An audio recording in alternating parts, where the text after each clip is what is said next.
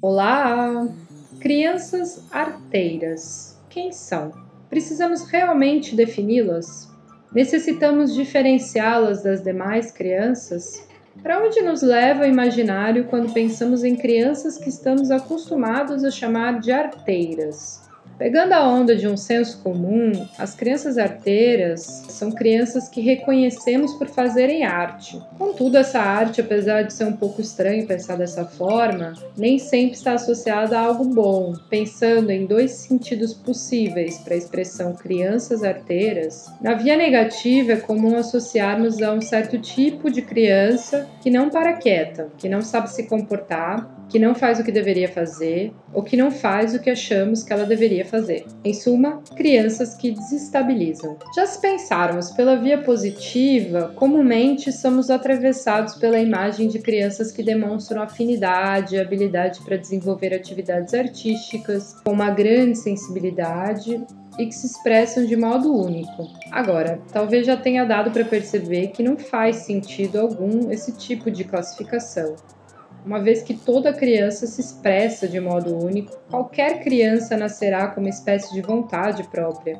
Por isso, apesar dos dois sentidos existirem, não necessariamente essa oposição é de fato confiável. Vocês não acham? Ainda que por um lado possa ser relevante pensar o que significa dizer que uma criança é arteira, quando isso funciona como um alerta para compreender se essa criança apresenta problemas de sociabilização, se está confusa com relação à noção de seus limites, limites e de que, quando, ao dividir a vida com os outros participantes como ela, tão protagonistas como ela, reage de formas que não são consideradas aceitáveis, se a criança não é capaz de perceber isso por si mesma, ou se mesmo lhe mostrando ela não consegue compreender, é provável que haja um desalinhamento entre a sua expressão e os limites que essa dispõe para se expressar. Ainda assim, a associação a gostar de fazer arte não deveria ser motivo para juízos negativos, porque os comportamentos de uma criança arteira, quando prejudiciais a ela e aos outros, podem significar, entre outras coisas, respostas à sensação de enclausuramento, sofrimentos oriundos de diversos lugares da vida dessa criança.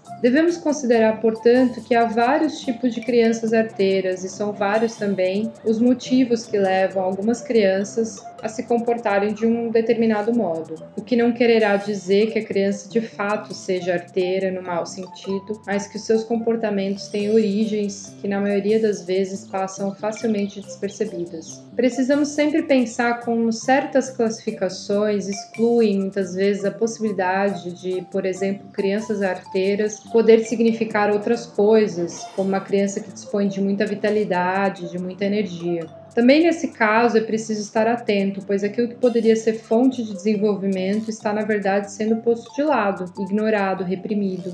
Lembrando que comportamentos são respostas. E é muito chato quando acontece, por exemplo, uma birra, mas, sobretudo, ela é uma resposta. Embora a psicologia e a psicanálise apresentem-se como sendo a fonte mais frequente para buscar explicações para os comportamentos humanos, há sempre que considerar a perspectiva particular de cada criança e a demanda que seria necessária em olhar uma por uma, individualmente. Sabemos que está muito distante das pautas fundamentais da educação, sobretudo no Brasil, em que a carência estrutural é ainda aquilo que fala mais alto para a maioria das crianças. São diferentes experiências, diferentes realidades, mas tanto como forma de canalizar a energia de crianças que a exaltam, quanto para incentivar os processos criativos na infância, para que sejam mesmo arteiras no tal bom sentido, existem diversas atividades que ajudam a cumprir parte dessa tarefa. Brincar na terra, dar uma volta no parque, fazer exercício físico, atividades que visem a construção de alguma coisa, aprender a cozinhar, ajudar-nos a fazer de casa como se fosse uma brincadeira. Pequenos desafios são apenas algumas das coisas que podemos incentivar as crianças a produzirem, com o intuito de fazer com que elas se sintam mais bem dispostas e participem. Tenho visto muitos alunos considerados mal comportados que, quando puxados para dentro do processo de educação e incentivados a participar, demonstram ter muito a acrescentar para o seu grupo de colegas. E que, inclusive, com o direcionamento correto da energia, por exemplo, quando lhes eram demandadas tarefas em que se faziam necessárias, primários, eles se tornaram mais calmos e por vezes passam quase naturalmente a ocupar posições de liderança. Há muitos vieses para abordar a questão. Não podemos esquecer o papel da família nisso tudo. O que é realmente da criança, ou mais uma vez, o que é a resposta dessa criança ao universo que a cerca. Dessa forma, eu gostaria de enfatizar nessa reflexão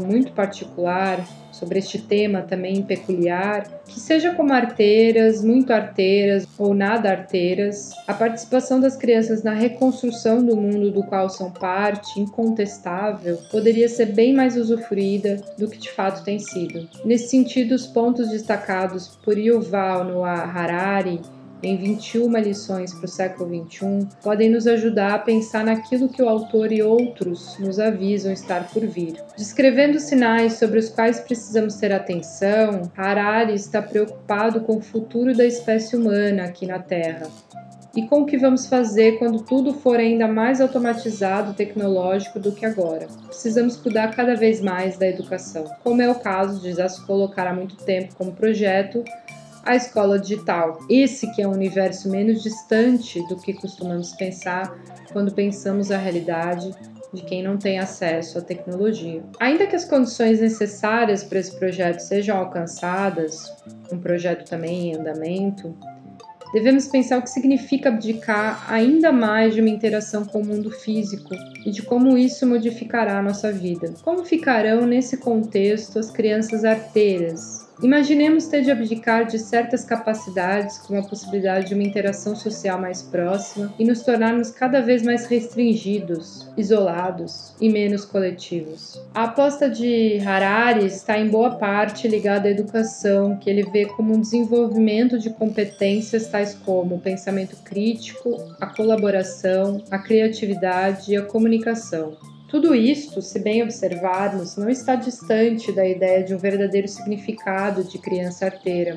Uma criança com mais autonomia, que desenvolve as suas capacidades mediante aquilo que ela tem e pode dar, além de muito mais justo, longe de estar pautado somente na informação que lhe passamos. Para Harari, precisamos nos preocupar mais em ensinar as crianças a serem capazes de administrar a informação do que lhes endereçar sempre novas informações. Logo, criticar e menosprezar a criança arteira, quando ela aparece com força, sabemos de antemão, não irá tornar o mundo um lugar melhor. Temos de valorizar e propiciar as condições para que ela venha se tornar o que ela é, uma criança ativa, enérgica e, como qualquer outra, relevante no seu processo evolutivo e dos demais à sua volta.